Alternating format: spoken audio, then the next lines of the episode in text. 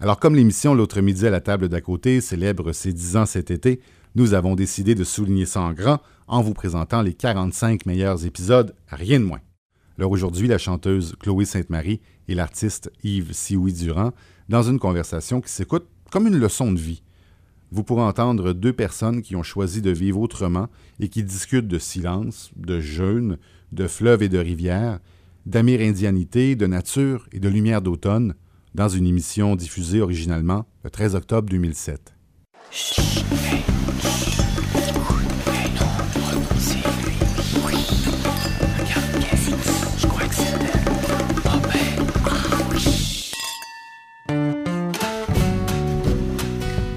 L'autre midi à la table d'à côté Une idée originale de Francis Legault. avec Chloé Sainte-Marie et Yves Sioui-Durand.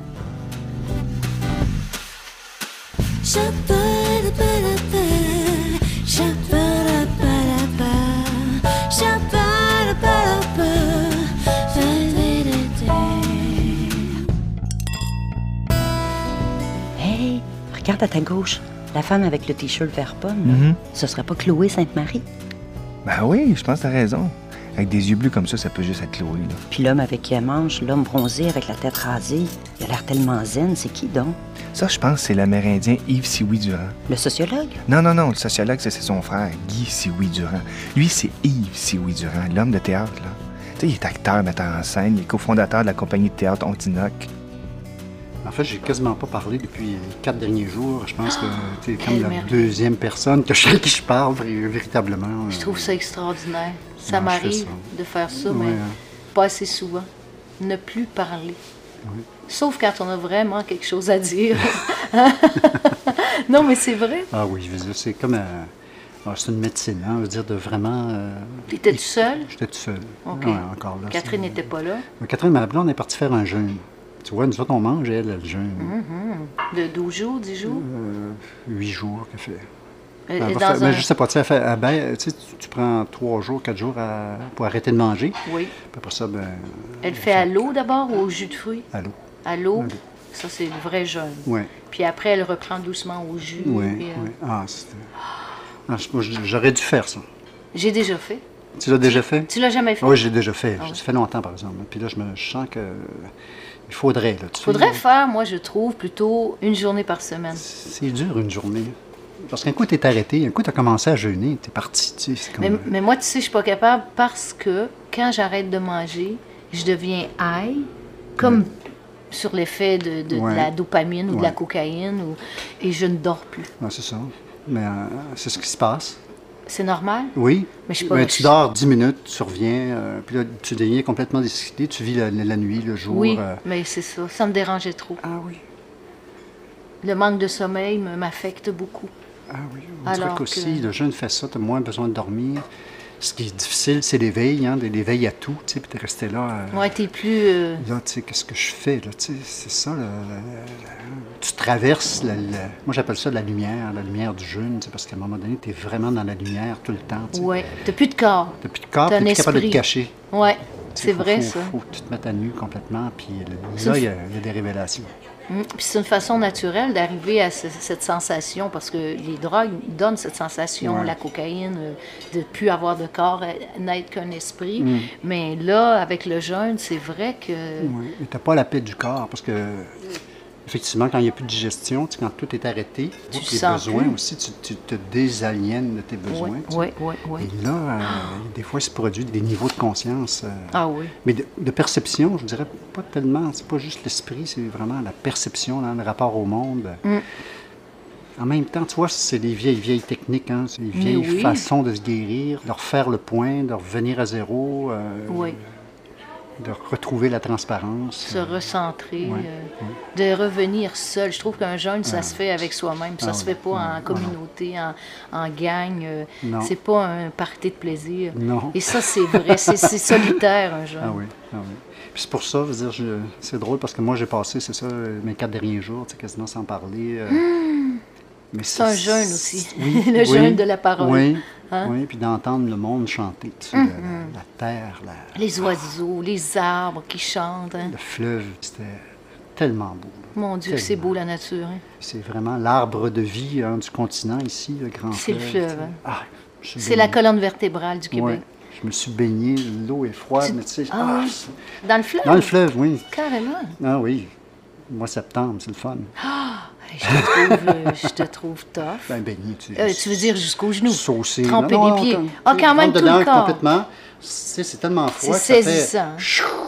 Encore là, tu sais, c'est- c'est- dans la, lumière de l'automne, hein, cette lumière euh, du mois de septembre, à août-septembre, c'est tellement fabuleux. Hein, tu sais. Ah, c'est beau. C'est la plus belle lumière Il y a comme une pour moi. poudre, on dirait une Oui, poudre. dans- c'est pour ça qu'on on- on tourne toujours à l'automne. Les Oui. plus beaux moments pour filmer, c'est l'automne. Ah oui. La lumière, est- c'est vrai, il y a comme un- une sorte de, comment dire, se- filtre naturel.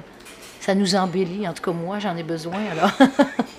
Mais récemment, je suis allée à Chandler, en Gaspésie, avec un ami, Yvan Wettum, qui était mon producteur euh, pour Je pleure, tu pleures, tu te souviens, mon premier oui, album?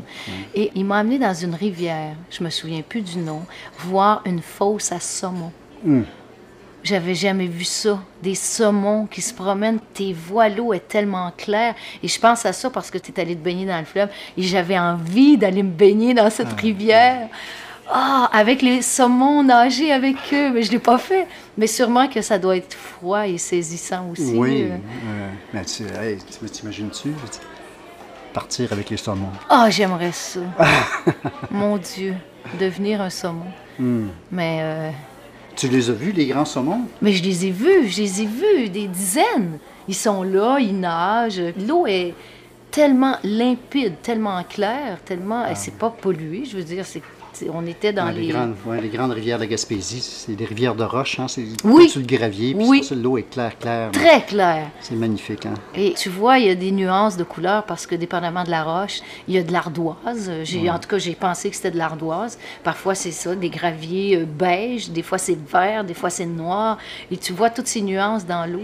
Euh, puis bon, en tout cas, j'avais jamais vu une fosse à saumon. Je savais pas ce que c'était. T'avais vu ça, toi? Ben, une fois, euh, une- la première fois que j'ai vraiment vu les saumons comme ça, c'était euh, sur la rivière Causapscal, dans la vallée de la Matapédia. Ils étaient tous collés contre la berge. Il y avait un petit ruisseau d'eau froide qui sortait là, puis ils étaient tous là, le Ah! nez dans l'eau froide, si tu veux. Il y en avait peut-être une centaine, 150. Ils étaient tous collés comme ça, mais sur le cou, ce que ça fait, tu sais, le dos est brun. Hein? Oui. Le dos est comme noir, brun. Oui. Et sur le cou, j'ai eu l'impression de des humains, des hommes tous collés ensemble, qui attendent. L'instinct grégaire. hein? Oui, puis tout de- il se passe quelque chose d'assez fabuleux. Ils se tiennent tous ensemble, puis il y en- a un en avant qui se laisse aller, puis qui revient en arrière, puis il change de Ah, place. c'est tu sais. formidable. Il- Comme les oiseaux. Il vient sur le côté, tu puis tu vois comme un éclair dans l'eau, hein, tu vois tout son flanc qui, Ah oui, oui, oui, oui. qui est Qui- est argent. Ça fait comme un éclair. Puis là, c'était- moi, j'ai trouvé euh, sur le coup, j'avais le sentiment des ancêtres qui reviennent, tu sais, des ancêtres des Ah oui, Amérindiens. ben tu oui, sais, ben oui. tu sais, qui reviennent dans Qui la re- source. tu sais. Oui, à la Ah, source. Ah, c'est beau. Une émotion là, incroyable. J'avais vraiment l'impression que c'était tu sais, des gens qui étaient là là-dessus. C'est fou. Quand je les écoute, ces deux-là, autant Chloé Sainte-Marie que Yves Sioui Durand, j'ai l'impression de feuilleter le magazine Géo. Non, il y a- il y a des paysages, des forêts, des rivières qui apparaissent dans ma tête, là. Ils trippent vraiment nature. Ah ben oui, mais c'est pas étonnant, ça. C'est tellement présent dans les chansons de Chloé. Puis Yves Sioui Durand, là, c'est un Amérindien, fait que c'est... c'est- Mais là où j'ai vu les épinettes les plus hautes dans, dans ma vie au Québec, c'était à Chouap-Mouchouane, la rivière Ah à Chouap-Mouchouane, dans le parc Chibougamau. Et Vraiment, j'ai jamais, j'ai j'ai passé avec Bibite, j'étais Joséphine Bacon, Oui. on est allé faire un voyage, faire un tournage là-bas. Et on avait fait à peu près deux heures sur la rivière à Chouap-Mouchouane. Et jamais j'ai vu des épinettes comme ça. Puis cette coloration sont vraiment étroites, vraiment petites, mais tellement hautes. Ça monte plus haut que des érables argentés ou euh, des chênes. ou- Mais je t'assure, c'est là la première fois que j'ai eu l'impression d'être dans une cathédrale naturelle. Hmm. La lumière qui rentrait, les rayons de soleil, la fin de la journée, tout ça, une beauté infinie. Des fois, c'est des, des bouts de territoire qui sont intouchés, qui ont été. Oui, euh, sauf ont- avec sauf, Voilà. tout à coup. Ah. On était donc dans un campement et ce qu'on voit en passant en chaloupe, c'est un chemin de fer qui traverse la rivière. Là, tu dis, whoop là, la civilisation, l'homme blanc est là. On pensait être vraiment perdu à Ouais. l'intérieur des terres, mais non. C'est ça. Ça, c'était un choc. Ah oui, faut aller loin, hein. Faut aller, faut ben, aller tellement je loin sais pas où il pour faut aller. sortir C'est un peu comme on disait tantôt, le jeûne te permet de faire ça, de sortir véritablement, d'échapper. Le silence aussi. Ouais. Et le Mais- territoire, le grand territoire, c'est la même chose. C'est Ouais. tu te retrouves dans le silence aussi, dans l'écoute. Dans l'écoute, Qu'est-ce que la terre a à dire, tu sais. Mais il faut que tu ailles loin. Faut Parce que tu ailles loin. Ouais. Parce que c'est comme des ruptures, hein, c'est comme tu dis. Tu, tu Les es- chocs, c'est un à- choc culturel. Tu es, dans un état, tes magnifiques grandes épinettes noires et, et tout ça, tu sais, la rivière, euh, la mousse, la lumière, tu es dans un état, tu voyages dans cet état. Oui, de- un de- état de et grâce. Tout à coup, il y a une rupture, paf, Ouais. un accident. Un choc. Puis comment ça se fait, ça nous fait mal comme ça? Mais parce que c'est comme un viol. Hmm. Moi, j'ai senti ça comme ça. Puis bon, je suis une blanche, euh, tu sais, soi-disant, euh, de culture blanche. Enfin. Quoi, que- c'est, c'est la beauté qui est déchirée. Oui, ouais. C'est, c'est le métal. C'est le métal. Con. C'est la haine. Ouais, quelque chose. La haine est métallique, comme a écrit Serge Ouais, Bouchard. Je trouve ouais. ça tellement beau. Ah oui. Et c'est le métal contre la chair. Oui. Et Alphonse Allais il avait une belle phrase qui disait Là où la main de l'homme n'a pas encore mis le pied. C'est- Ouais. c'est- C'est là c'est- Ouais. on cherche où on cherche Mais à- tu sais, ça t'arrive aussi quand tu es dans le Grand Nord, là, tu vois, mettons, dans, dans- dans l'immensité, a plus de route, il n'y a plus de civilisation, en principe. C'est où ça? Je suis pas Ah, allée. mon Dieu. euh, Faudrait dans- que tu dans- dans- m'amènes. Ouais. Faudrait qu'on se fasse un oui, voyage à qu'on- oui, deux. on pourrait faire ça. On pourrait faire Ouais. ça. Ça serait quelque Dans chose le d'extraordinaire. silence et dans le jeûne. Et ah oui, j'aimerais. Jeûner, jeûner, parce que quand tu es rendu dans ces immenses territoires où l'esprit voyage encore, il faut que tu maintiennes l'état. Euh, Mm. sais, l'état d'accueil. Mais après ça, il faut que tu, si tu veux, vraiment te trouver ou trouver quelque chose. C'est pareil, tout trouver. Il faut que tu te mettes en état. Il Ah, faut que tu ouvres. pour ouvrir, il faut faire le ménage. Et, euh, Mais Ginette, pour te dire, oui, c'est ça, il faut aller très loin. On a refait la, la route traditionnelle avec les Inuits euh, et Zachary était le guide en 90 ou 91. À partir du lac Ashwanipi, euh, on était neuf canaux, on était 20 personnes. On a fait toute la route ancestrale de canaux pour descendre jusqu'à la pointe de Moisy. Toute la rivière Moisy, euh, Oh! euh, Népécis. euh, Mais combien de temps vous avez mis à faire ça? 19 jours.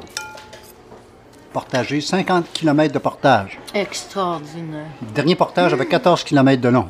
Avec Avec le- canot sur le dos. Ça, c'est comme partir d'ici puis descendre euh, au pont Jacques-Cartier, mettons, peut-être même plus loin que ça, là, je sais pas. là. Ah oui, plus loin que ça. ouais.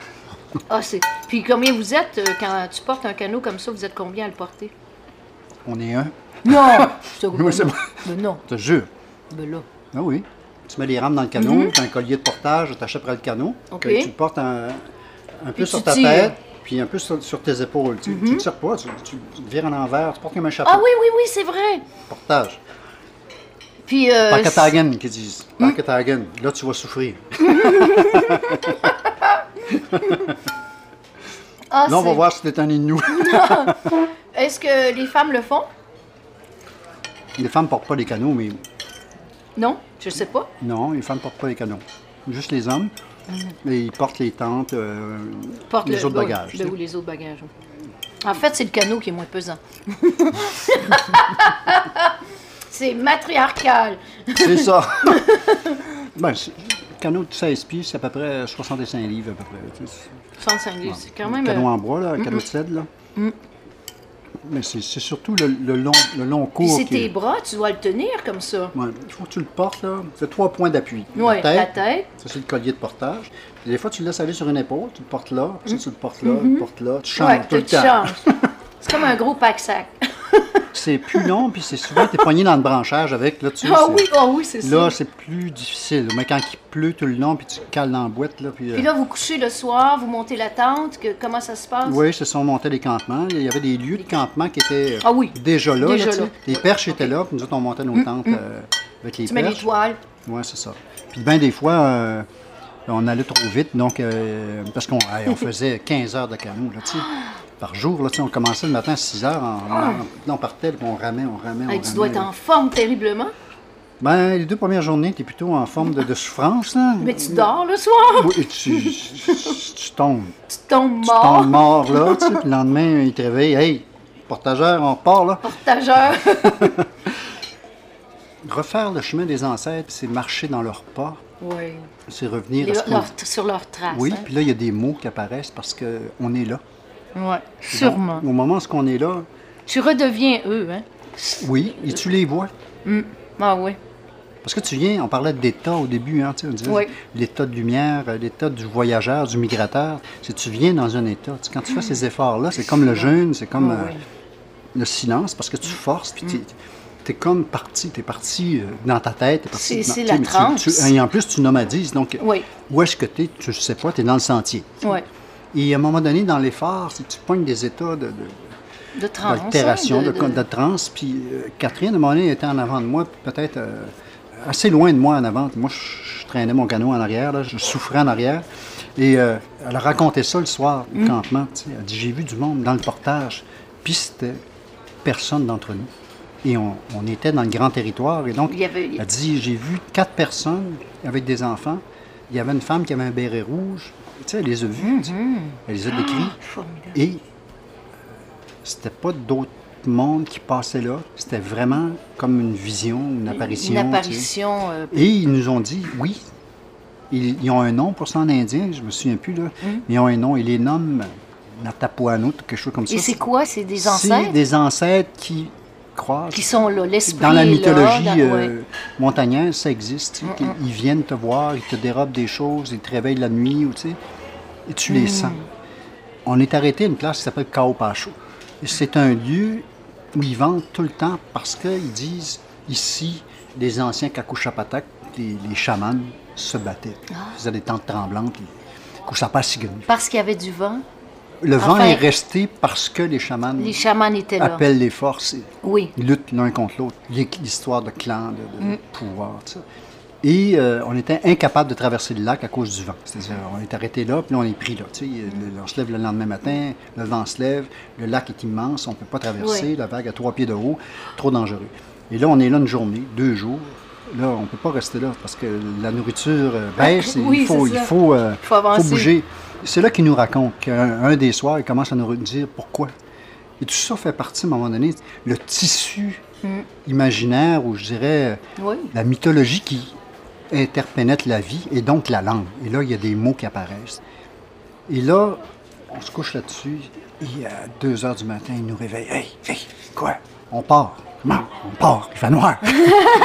Tu sais, euh, tu sais, on part, on est parti. Les autres sont là, là, les canaux sont déjà Y pleins. tu avait-tu la pleine lune? Non. La lune n'était pas levée encore. lune. assez levée, par exemple, mais, mais pas tout de suite. Là. Et là, Ah, on défait nos savait- tentes au flashlight, tu sais, puis là, on part. Puis là, il dit euh, chantez. Il dit on traverse le lac, chantez. Ch- tu sais, il dit chantez pour pas que vous vous perdiez. Puis là, on part. De temps en temps, allumez vos briquets pour qu'on se voit. Sur... Et là, on part, puis on rentre sur le grand lac. Et là, la nuit, voyageant en canot, c'est que tu vois pas l'horizon. Non. C'est donc ton équilibre, là. Oui, c'est ça, tu peux. Oui, je comprends. Ben oui, ben et là, oui. tu t'en sais vas, pas trop. tu euh, flottes. C'est profond. plus les étoiles se reflètent dans le lac, donc on est comme dans la nuit étoilée, Ah oui, en bas, en haut. Tu t'en vas là-dedans, tu sais. Et là, de temps en temps, un flashlight qui allume, une petite chanson. Et ça, ça a été pour moi une traversée magique. là, Ah. Moi, tu sais, j'aimerais. euh, Je veux vivre ça. C'est vrai, j'en suis rendue là dans ma vie. Ça, c'est une des choses les plus belles que j'ai vécues, tu sais, Mm. euh, avec les Inuits. Ce moment-là, ce moment d'impossible, où on fait Mm. Ouais. l'impossible. Ouais. Et ça, c'est la Qui poésie. est possible, qui était possible, qui Oui. devrait être possible, Oui. qui devrait être. euh, Parce que quand tu nomadises, puis que tu C'est es en ça. survie, et la survie, c'est ça implique, il n'y a pas d'heure. Non. Il n'y a pas de limite. Le nomade, Il vit. il n'y a euh, pas de limite. Non, c'est sûr. Ah non ouais. Mm. limite. sais. Parce que si tu veux survivre, il faut que tu sois prêt à faire l'impossible. Mais en même temps, tu prends le temps. Quand tu es nomade, tu vis avec les, les éléments de la nature, puis tu vas avec. Faut pas que tu luttes. C'est dans ce rythme-là. Tu es au rythme des brumes, tu es au rythme de la lune, de la lumière. Faut pas de- que tu luttes. Tu vois, nous autres, on- au lieu de lutter contre le vent, on est parti quand il n'était pas là. C'est ça. Bonne idée. Mais oui. C'est même aussi fait simple noir. que ça. Mais oui. Bonne idée. Ah, j'aurais dû prendre comme Chloé Sainte-Marie, ça a l'air bon. C'est-tu le risotto aux champignons? Oui, oui, oui. Puis Yves Sioui Durand, il a l'air de trouver ça bon, lui aussi. Je t'ai dit que le risotto passe par là. là. La langue huronne, qui n'est pas la même langue que les. C'est la- une langue iroquoienne, mais c'est quand même pas la même langue que les Mohawks. Est-ce qu'elle est. On peut dire qu'elle est vraiment disparue? euh, Ouais, c'est terrible qu'une langue meure pour moi. C'est, quand une langue meurt, c'est la mort d'un peuple, c'est la mort de. C'est la langue, c'est la communication. Ouais. Elle est sous la cendre, je dirais. Sous la cendre? Ouais, elle est sous la cendre, les cendres sont Ben encore donc, chaudes. les cendres sont encore chaudes. Ça veut dire qu'elle est protégée, mais- alors. Mais oui, parce je vais que quand on- pourquoi. Chez nous, dans ma communauté, à Wendake, pour parler des Hurons. Tu sais, les Hurons Oui. étaient une confédération de peuples. Il y a Oui. eu éclatement de la Huronie en 1650. Quand je dis éclate, il y a une partie qui s'en va vers l'ouest, une partie qui s'en vient vers Québec Mm. avec les Jésuites. Les Jésuites qui, dans la Huronie et aussi au Brésil avec les Guarani, Mm. avaient développé une idée de Nouvelle-Jérusalem. Mm-hmm. Ils voulaient convertir de l'intérieur, tu vois. Et ça, ça donné lieu, euh, tu sais, le, le film Mission, euh, je ne sais pas si tu te souviens, oui. il y a très longtemps avec Robert De Niro. Ça se passe chez les Guarani au Ah. Brésil. Et donc, ils ont eu ces espèces de projets de bâtir une Nouvelle-Jérusalem parce qu'ils trouvaient l'Europe décadente et bon, etc. Donc, ils allaient vers... Et chez les Hurons, c'est par la langue qu'ils sont rentrés à l'intérieur des gens. Et les Indiens disaient euh, tu veux me renverser la cervelle? Tu, sais, tu veux me changer, Tu tu veux me ouais. tu veux me capoter. tu sais. Ouais. Et ils ont réussi jusqu'à un certain point. Ça a créé un schisme religieux dans les Mm-hmm. années 1650. Une partie des traditionalistes se sont donnés aux Iroquois. Et, Et les les autres- chrétiens, Voilà. qui faisaient aussi le jeu des alliances commerciales avec les Français, Ah, sont venus à Québec. sont venus à Québec. Ça, c'est mon monde. Ça, c'est le tien. Ma Donc, gang. ils sont arrivés à Québec vers Mais 1660. qui dit converti, tu sais, c'était converti parce que tu me donnes des fusils, parce Oui, que tu sais, mais converti. oui. euh, et ce qui est fascinant dans l'histoire, c'est que beaucoup ont été adoptés, particulièrement les Sénéca, les Oneida, mais une partie aussi chez les Mohawks. Et ce qu'on sait moins, c'est que la réserve, par exemple, de Ganawagé, la réduction, à l'époque, on appelait Mhm. euh, Ganawagé, euh, Ganastake, beaucoup des gens qui sont là sont d'anciens Hurons. Sont intégrés. anciens euros intégrés. Ah, oui. Quand je dis qu'elle est sous la cendre, c'est qu'il y a toujours eu cette nostalgie, Hmm. la langue maternelle, Et ben, pour les Iroquoiens qui vivent une culture fondée sur le matriarcat, sur les filles. Perdre sa langue maternelle, c'est... Perdre la langue maternelle, c'était une déchirure, une blessure. Et cette souffrance est restée longtemps, longtemps dans les familles, dans, dans les, les êtres, si tu veux. Une dépossession Ah oui. aussi de ce qui fonde ta culture. Aller jusque dans les années, je te dirais, euh, 50, 1950, moi, je, je suis né au monde en 51, donc euh, moi, j'ai vu la vieille réserve. J'ai vu... euh, il y avait encore des bois de chauffage dans les rues. euh, euh, C'était des petites maisons, les rues étaient tout croches. Il y avait l'église. Comment je te dirais ça? Il y avait la rue principale, puis la voie ferrée, La- on- qui revient dans notre histoire. Et m- nous autres, on vivait juste à la limite de la voie ferrée. On était à la limite de la réserve, parce que ma mère avait marié un blanc. Donc, on n'avait pas le droit de vivre sa réserve, donc on vivait juste Ah l'autre oui. bord de la trappe. Ah oui, oui, oui.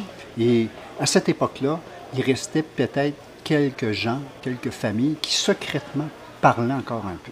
Il y avait une Madame Vincent qui s'est sais, à cette langue-là et a écrit là-dessus. sais, a fait Ah, euh, oui. une espèce de livre, Marguerite Vincent. Oui. Tu me disais comment qu'on fait pour que ça survive. Oui, il y a eu des dictionnaires.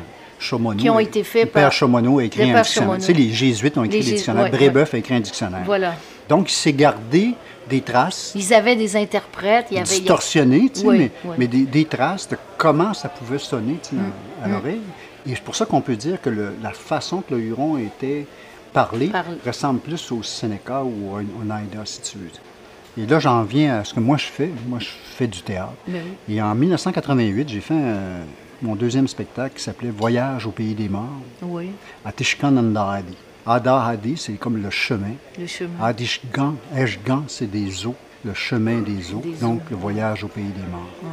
Tu vois? Eshgan, parce que dans l'os et la moelle, et la moelle, c'est là que se fait le sang, mais c'est aussi là qu'est l'esprit.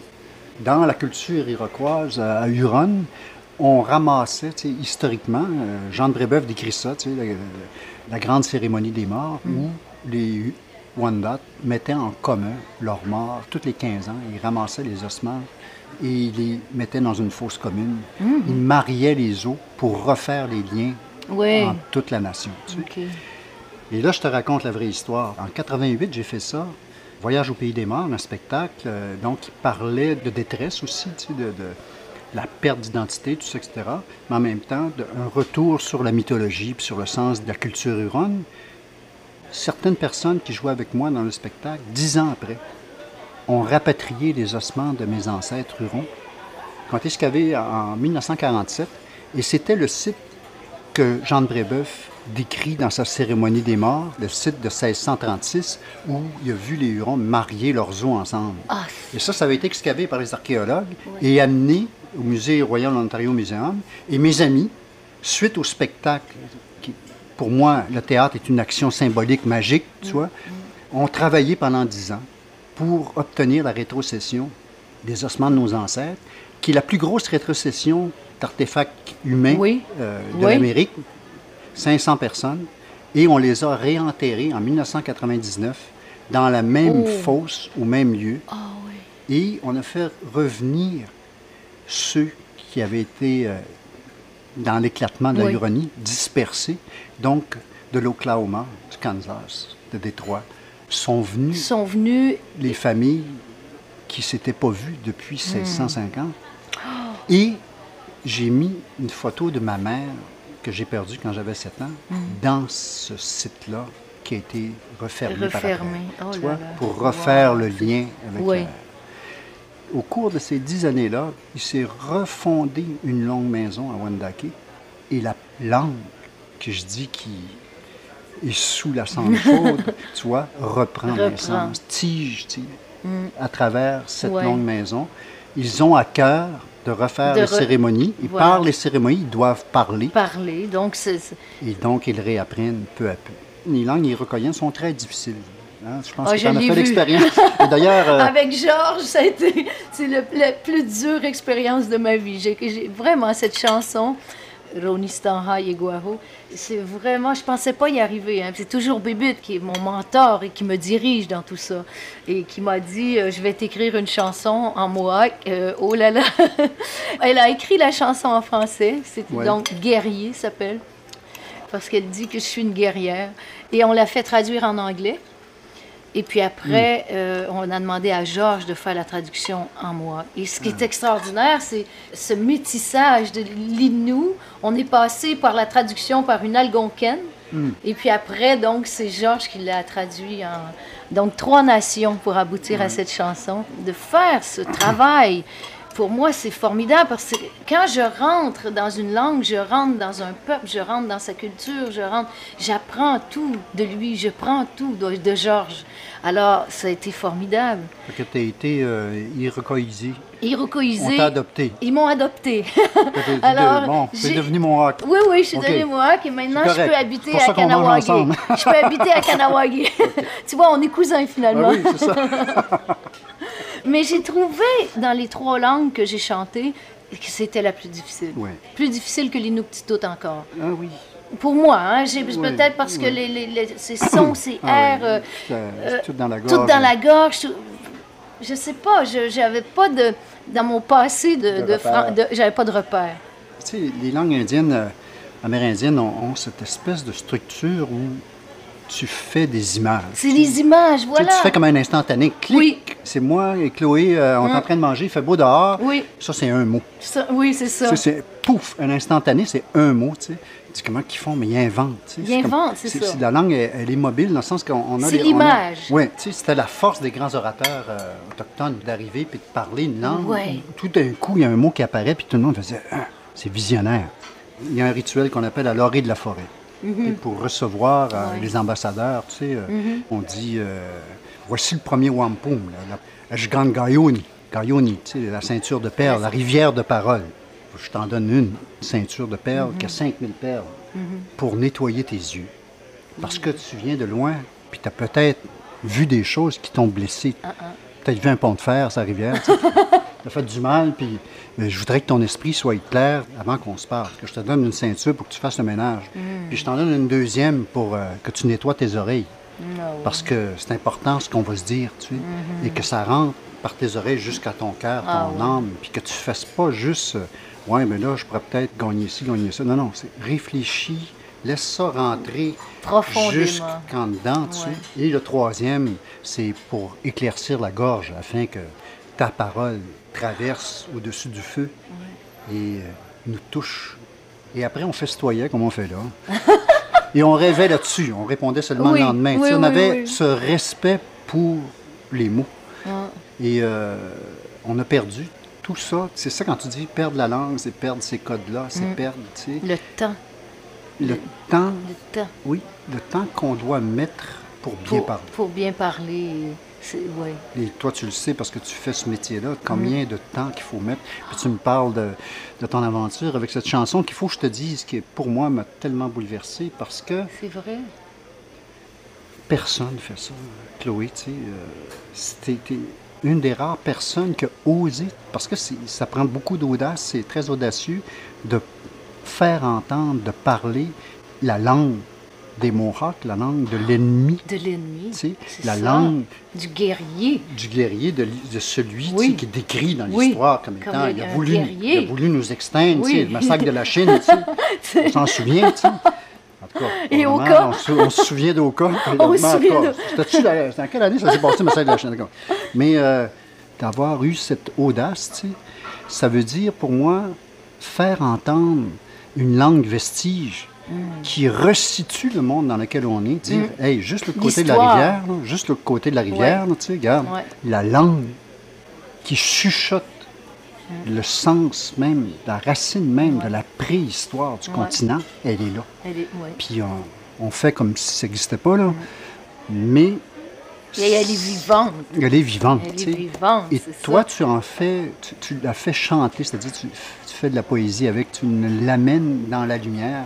Tout ça, c'est ton amour de, et de la langue, et des sons, et de l'humain. Et de l'humain. C'est ça. C'est ça. C'est surtout. sur- D'abord, c'est l'humain. Je comprends pas qu'on puisse nier un humain. Ça, ça me passe pas dans la tête. Ça me passe pas dans le corps. Je, j'accepte pas. Puis j'ai ce sentiment qu'on est euh, acculés, tu sais, les Autochtones, euh, mauvais mot, les Amérindiens et les Inuits, veux dire, euh, les Indiens, comme on disait Les toujours. là, Indiens, j'aime bien, moi. Moi, Bébite, elle dit toujours indien, alors les j'ai appris. c'est le premier mot qu'ils ont dit qu'on était, donc Voilà, c'est ça qu'on- est probablement. Enfin, des, des, des Inuits, des, Ouais. mais des. on fait bien des jokes avec ça, tu sais, on, on on disait autochtone tantôt. Pour nous autres, c'est le brouillard. C'est le brouillard. Puis avec Amérindien, on fait Amérindien, tu sais, euh, Amérien, parce que on- des fois, on sent qu'on n'a pas trop trop de place. Puis c'est ça, les Indiens, ça nous ramène, tu sais, euh, OK, on est en arrière. Ouais. Moi, ce qu'il raconte Yves Sioui Durand, ça me fait réfléchir. Tu veux dire? Ben, tu sais, quand il parle de la langue maternelle menacée, de la quête du territoire, de la crise d'identité amérindienne, moi, je me dis qu'après avoir fait subir ça aux Amérindiens, là, ça va peut-être être à notre tour de vivre la même chose. Ça me, ça me touche. Je pense que t'es pas tout seul. As-tu remarqué comment Chloé Sainte-Marie boit les paroles d'Yves Sioui Durand? La cause autochtone, ça y tient vraiment à cœur. Mais d'ailleurs, ce mot autochtone, euh, je me demandais, euh, pour, euh, tu sais, parce qu'un autochtone, euh, dans le dictionnaire, on, c'est quelqu'un qui est né dans le pays où il vit, donc c'est pas, c'est pas comme appellation, je trouve que c'est pas tout à fait juste. Je sais pas ce que tu en penses. Ah, c'est bien. c'est la contradiction par excellence. Ouais. Autochtone, c'est comme. moi, je, mon image, quand, quand j'étais un enfant, là, puis la maîtresse prenait les, les faces au tableau. Autochtone, c'est ça. c'est le brouillard. C'est le brouillard qui, qui reste sur le tableau après. Tu... Après que t'es effacé! Ouais, tu sais, c'est oh, comme. quelle euh, image! Hi. c'est à peu près ça. C'est comme ça ramène à quelque chose d'indéfinissable. Qu'est-ce que ça veut dire exactement, comme tu le dis? La définition du dictionnaire, c'est celui qui est né là. Récemment, il y a un an et demi, j'étais dans une conférence internationale euh, à Paris, aux études euh, en sociologie à Paris, où il y avait des gens de partout dans le monde qui se réunissaient dans un colloque. Les autres, les Français, ils appellent ça l'autochtonie. Aïe, aïe. L'autochtonie. Ça ne fait aucun sens. Et entre les Québécois et les Français, le mot autochtone n'a pas le même sens. Que tu imagines au niveau international, tu sais, que- et à l'ONU, quand on parle des gens, les premiers Premières peuples, Nations. tu sais, comment on- n'est pas d'accord sur le sens des mots. Et donc, c'est compliqué. Et c'est un tour de force qui se soit signé récemment, le 13 septembre, à, à l'ONU. On a finalement signé une charte qui définit, qui euh, enchasse les droits autochtones euh, au niveau international. Et C'est un combat de 20 ans. Et euh, dans la tour de Babel, des définitions, je dirais, politiques, c'était un tour de force incroyable que cette charte-là puisse exister et reconnaisse l'existence même des premiers peuples à l'échelle du monde. Et ça, c'est Ça, c'est un tour. c'est un pas dans l'humanité. Oui, tu sais. oui, oui. Qu'est-ce que ça va amener? Qu'est-ce que ça va signifier? C'est sûr que ça nous donne un peu d'espoir. tu sais. Mm. Parce que le Canada s'est opposé, les États-Unis sont opposés, l'Australie s'est opposée. Ils se posaient pourquoi? Ils ont peur que ça vienne changer, altérer les positions constitutionnelles du Canada. Mais ces positions constitutionnelles ne tiennent plus devant la réalité de qu'est-ce qui se passe présentement dans le monde des Amérindiens et des Inuits au, au Canada. sais? Il y a un tel cul-de-sac que maintenir les choses dans l'état de fait actuel, c'est méprisant. Je pensais à toi, puis je pensais à Miron, puis je pensais à toutes sortes de choses. sais. Il dit une chose, euh, Miron, qui est pour moi aussi, il faut qu'on se dise ça aussi. Toi Oui. qui chantes bien Miron, moi, La terre, Miron. oui. La le- terre, c'est... la fulgurance, Oui. la lucidité, tu sais, l'exigence de la lucidité dans sa souffrance face à l'aliénation. Puis je Mm. Oui. pensais à toi, je me disais, moi aussi, moi je lis Miron et je, Mm. je dirais, et là il va se retourner dans sa tombe parce qu'il y avait, lui, qui était un nationaliste, il avait de la misère avec les Indiens. Mais aujourd'hui, il me parle à moi comme un Mm. Amérindien. Puis la plupart de ces textes s'appliquent aux Indiens. C'est pour ça que je suis pas sûre qu'il y avait un, un- une- comment dire, une... Il était torturé il par était ça. torturé, parce mais en que- même temps, il était un Indien quelque part. Il Ben était oui, métis comme ben, nous tous. Il y a, il y a Mais- tellement d'orignaux, puis de, de ci, puis de ça qui passe dans sa poésie. Oui, tu dis, mais et là, la terre, le flanc contre flanc, c'est très indien. Alors, euh, tu sais, quand dans ce texte, euh, ah, j'oublie le titre, mais euh, la noirceur d'ici, qui gêne le soleil lui-même, me pénètre invisible comme l'idiotie teigneuse. Chaque jour dans ma vie reproduit le précédent, et je succombe sans jamais mourir tout à fait.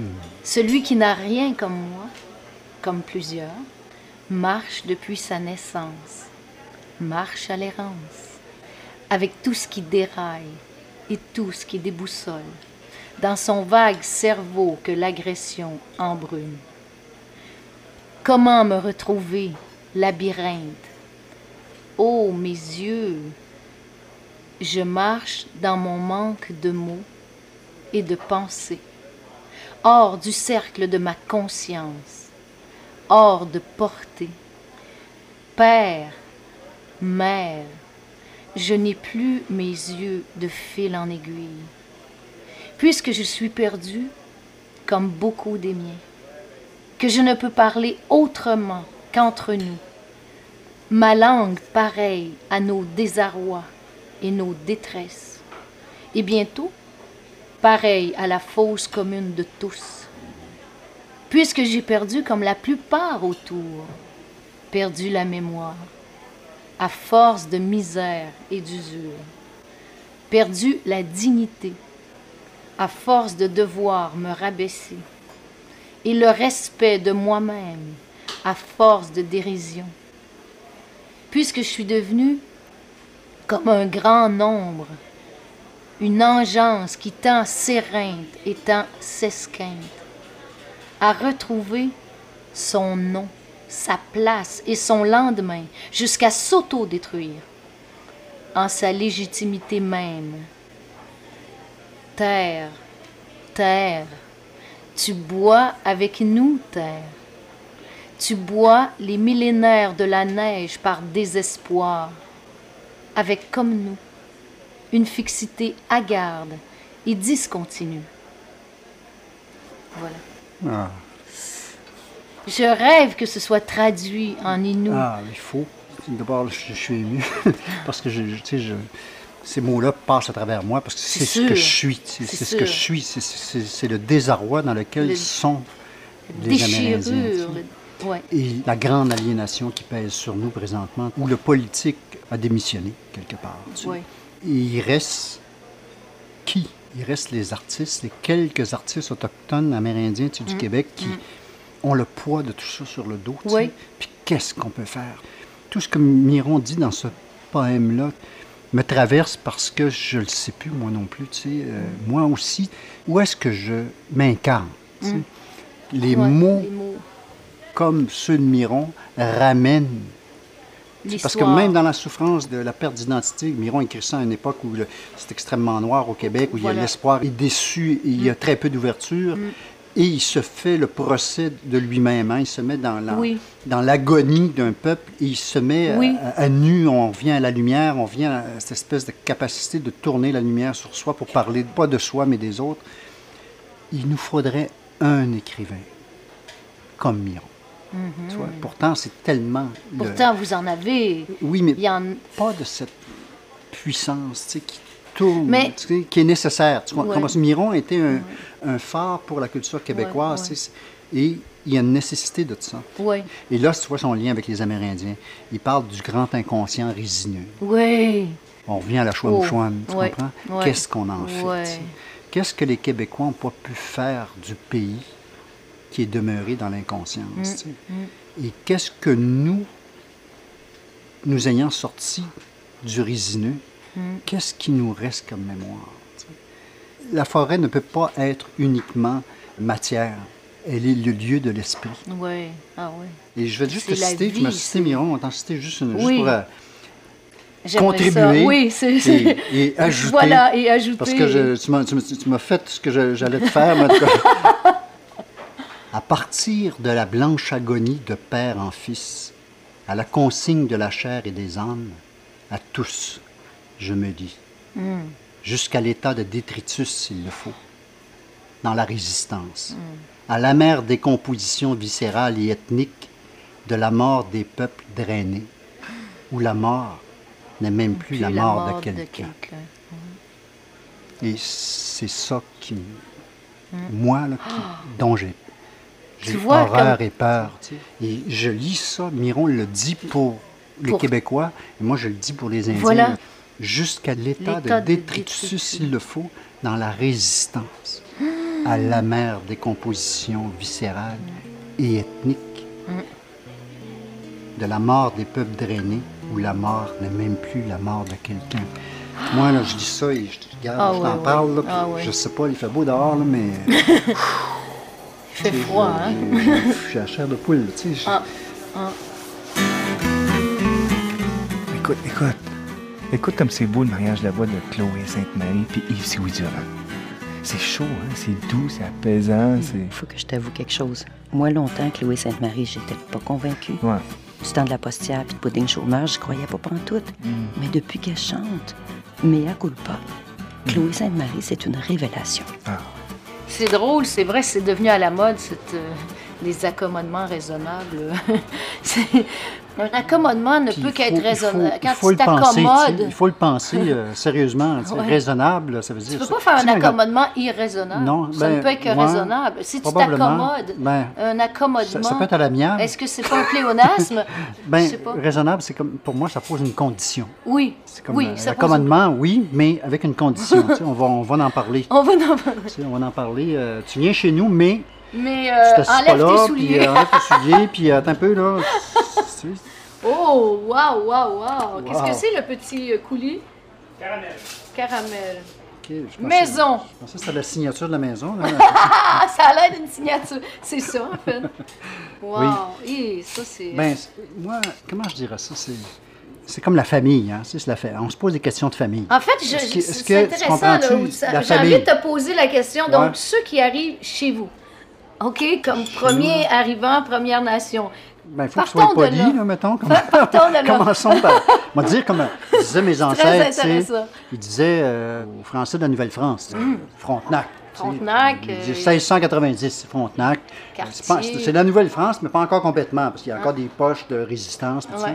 Puis, euh, à Québec, ils disent pourquoi, quand tu viens chez nous, Ganyangahaga, les Mohawks sont la porte de l'Est, puis les Sonotouran, Seneca, c'est la porte de l'Ouest, et Onondaga, c'est le feu central. Pourquoi tu rentres par le trou de fumée? Pourquoi tu rentres par la cheminée, comme le Père Noël? Pourquoi tu rentres pas par la porte? Ben oui. Pourquoi t'es pas poli? Poliment, tu sais. Ben, moi, il y a un peu de ça. Je pense que n'importe qui, moi, j'ai, je- on parlait d'adoption beaucoup, euh, être adopté chez les autres, c'est faire preuve de politesse. Pour être adopté, il faut choix. convenir. Oui. Il faut Oui, convenir oui, de voilà. certaines choses. Moi, je me souviens quand je voyageais en Amérique centrale, dans les villages extrêmement reculés, où quand on arrivait étranger, peu importe l'apparence, les femmes et les enfants s'enfuyaient. Les femmes prenaient leurs enfants, ils se sauvaient. Tu sais, Qu'est-ce que tu fais? Tu t'assis à terre, T'attends. puis t'attends qu'ils reviennent. Puis qu'ils viennent te toucher. Pille pas, là. Puis qu'il y en a un qui Ouais. est plus brave que les autres, là, en tout cas, je sais pas, là, qui t'amène. Il faut qu'il y ait un dialogue. Je vais faire d'autres métaphores. Euh, Il y a un ours qui se lève debout dans le bois. Ah, je suis dans son territoire, moi, là, là, tu sais. Je pas invité, tu sais. Oh, il a pas l'air content, là, tu sais. Ben, je vais me soumettre, tu sais. Je vais faire signe de soumission parce que, ouais. premier abord, il est Il est inquiet. fâché, là. Il est inquiet, là. Il est dérangé. Il est en train de manger des framboises. J'arrive en arrière. Hey! Pour moi, dans, dans ma perception du débat actuel, ce qui est troublant, c'est que s'ajoute le freak out international avec l'islamisme, tout ça, etc. Parce qu'effectivement, on est dans une dynamique bizarre. Et il y a des gens qui pourraient être mal intentionnés, qui exigent de celui qui Qui accueille, qui tu sais, accueille. qui exige de prendre le lit du maître de la maison ou qui mange dans, dans ton frigidaire sans te le demander. Et là, moi, comme individu, chez moi, là, je suis mal à l'aise. Peut-être que cet exercice est nécessaire de s'en parler au moins. C'est très douloureux. Ça va avoir au moins l'utilité de montrer un peu à chacun, partout à travers le Québec, dans quel état de conscience on est et jusqu'à quel point on est fragmenté. Et on revient au début, c'est quoi notre pays? N'ayant pas voulu le nommer, ce pays, il nous fuit. Mais plus encore pour moi, c'est qu'on est rendu à un point où l'ordre mondial déroute toutes les définitions d'État national. Je pense que la volonté des grands économistes de vouloir créer la mondialisation, la globalisation des échanges, etc., une seule culture de consommation, le nivellement, tout ça, pour moi, nous amène à un bouleversement de l'humanité qui est beaucoup plus vaste. C'est comme bouger l'océan. C'est comme si tu avais donné un coup, puis que l'océan s'est mis à bouger, mais qu'est-ce que ça va faire à l'autre bout? On ne sait pas. Et moi, j'ai l'impression qu'il y a une rupture dans l'humanité de tout ce que l'on connaît, des repères profonds. Il y a une nouvelle migration humaine qui se met en marche, qui va dissoudre tout ce que l'on connaît. C'est très angoissant, je trouve. Je sais pas pourquoi, j'ai ce sentiment. Moi, je sens le temps passer aussi, euh, Chloé. C'est comme si ce monde-là, je m'en sens exclu peu à peu. J'ai à peine 56 ans, mais je sens que on me dit tranquillement, va-t'en. Le focus est, est vraiment tourné vers le centre, le- le- les plus jeunes, euh, où ce que tu es euh, appétissant, où tu es, euh, euh, comment je dirais ça, euh, la nouveauté, tu incarnes l'instantanéité, la nouveauté, mais un Les- parcours... J'allais dire les médias, oui, et les politiques font le jeu de cette euh, nouveauté. Mm, Alors que le savoir, c'est la vieillesse. Absolument. Pour moi, protéger un vieux, c'est protéger tout son savoir, toute sa mémoire, tout. Mm. euh, ça me trouble beaucoup que la société soit axée sur la jeunesse toujours. Oui, la jeunesse, mais à travers la jeunesse, c'est- c'est cette instantanéité où c'est beaucoup Oui. plus facile de conditionner et de contrôler quelqu'un qui a ni de mémoire, Mais oui, Tu sais, ben, tu absolument. vois, qui arrivera jamais à la maturité parce que c'est pas important. Aussitôt qu'il arrive à la maturité, on le sort du Mhm, spectre. Tu sais, le, le focus est très, très, Voilà. très étroit.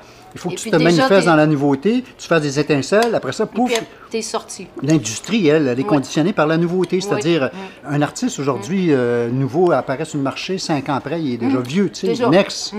Mm, mm. Tu sais, déjà pousse en arrière, plein Ouais. d'autres qui sont à la barre, tu sais, les chevaux, puis qui sont capables de faire Oui. le 100 mètres en 7 secondes. Toi, veut dire, tu as déjà un passé, tu es en 10 secondes, tu es déjà trop tard, tu Mm. next. Tu comprends ça? On garde tout le temps l'immédiateté. Et qu'est-ce que Parce que c'est? c'est? moins dangereux. Ben, c'est sûr. À partir du moment où Il n'y a pas de pensée profonde, il n'y a pas de. moi, ça fait 30 ans que je fais du théâtre. C'est bien sûr que, à partir de ce moment-là, comment je te dirais ça, je deviens subversif. Tout ce qu'on a quand on est jeune, qui est magnifique, Ouais. qui est extraordinaire, des Oui. fois, il y a des coups de génie fabuleux. Mais c'est après. On dit jamais 203. Tu sais, tu l'as fait une fois, il fallait deux fois, il fallait trois fois. Après ça, continue à faire le chemin. Et là, comme dans la toundra, se trace le portage tu sais, Ouais. pour que les autres puissent passer. Mais ça, ça n'existe plus. Non. Parce que on n'a pas besoin des autres. Pas besoin de montrer le chemin. Le chemin, il se fait tout seul. Il est au centre. Un coup, tu es rendu au centre, tu es déjà là, tu as réussi. C'est fantastique. Bravo, tu es une vedette, tu es connu. Va-t'en. Va-t'en. Next. C'est épouvantable, c'est d'une tragédie, d'une tristesse. euh. Naïvement, j'ai envie de dire, il faut se battre. Puis pour moi, c'est pas un conflit entre euh, les jeunes et les vieux. là, C'est pas ça du tout. Non. Qu'est-ce qu'être humain? Mais c'est la mémoire. Qu'est-ce que grand- faire grandir l'humain? Voilà. Je pense qu'on fait ce métier-là pour faire grandir l'humain, qui qu'on soit, jeune, vieux, etc. Oui, Mais moi, c'est. Les êtres humains ne sont pas des objets porter jeté. On ne doit pas consentir à un monde qui nous amène à ça. C'était l'autre midi à la table d'à côté. Avec Yves Sioui-Durand et Chloé Sainte-Marie. À la recherche, Geneviève Lorrain et Dominique Despatie. À la technique, Guy Brouillette et Serge Brideau. À la narration, Chantal Fontaine. Et Fabien Dupuis. Un merci particulier à Jean Fortin du Petit Toscan. L'autre midi à la table d'à côté est une émission signée Francis Legault.